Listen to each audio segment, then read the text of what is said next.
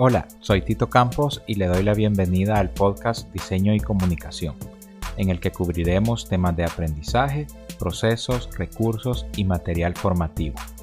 Para más contenido no olvides revisar los detalles en la descripción de cada episodio. Comenzamos.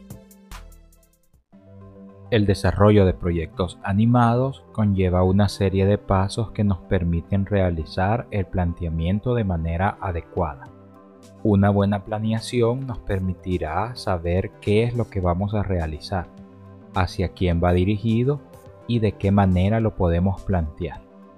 Un desarrollo de proyecto tiene diferentes pasos que debemos de completar. De esta manera podríamos plantear adecuadamente lo que requerimos. El desarrollo del proyecto inicia con la planeación. Es en esta etapa en la que tenemos la oportunidad de elaborar la planificación, el planteamiento y la presentación, de tal manera que podamos tener cada uno de estos puntos claros. La planificación nos permite seleccionar en un calendario las fechas más importantes. De esta manera podremos ir a través de un cronograma colocando los puntos importantes de avance del proyecto.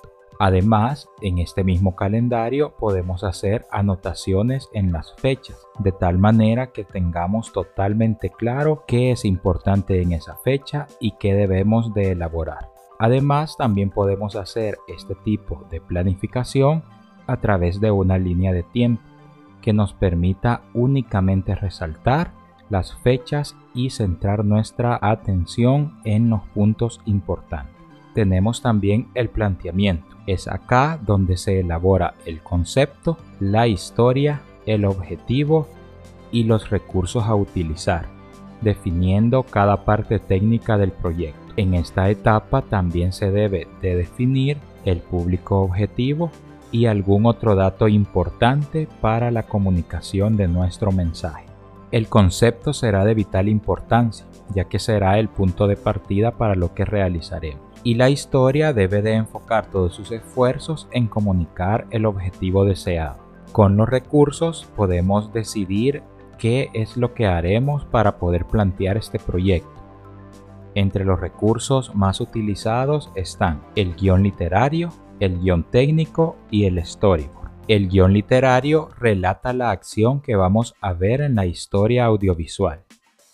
El guion técnico describe los planos, tiempo, encuadres y detalles de cómo se contará la historia.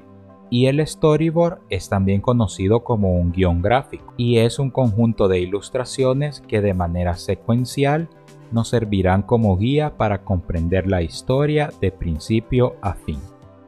Con estos tres recursos podremos plantear de una manera específica nuestra historia. De estos guiones existen muchos ejemplos en Internet y he reunido algunos muy relevantes para comprender el enfoque de cada uno. El guion literario se puede realizar en un documento de texto.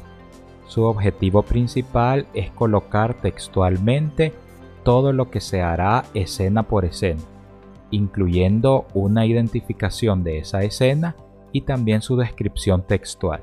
El guion técnico, además de la descripción textual, incluye el tema, y datos técnicos importantes como el movimiento y el ángulo de la cámara. Aspectos como la duración o incluso el detalle del sonido también son considerados técnicos y deberían de incluirse en este tipo de guion.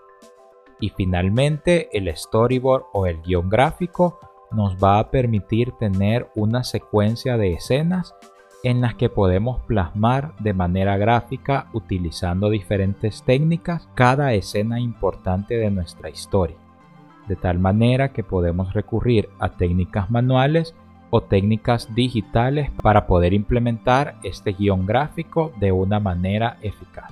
El objetivo no es representar cada uno de los cuadros de la animación, sino las escenas clave y puntos importantes que darán el sentido a la historia. Con el detalle de estos recursos podremos darnos cuenta que dentro del planteamiento nuestro proyecto estará mucho mejor definido y será mucho más fácil para nosotros elaborar la historia.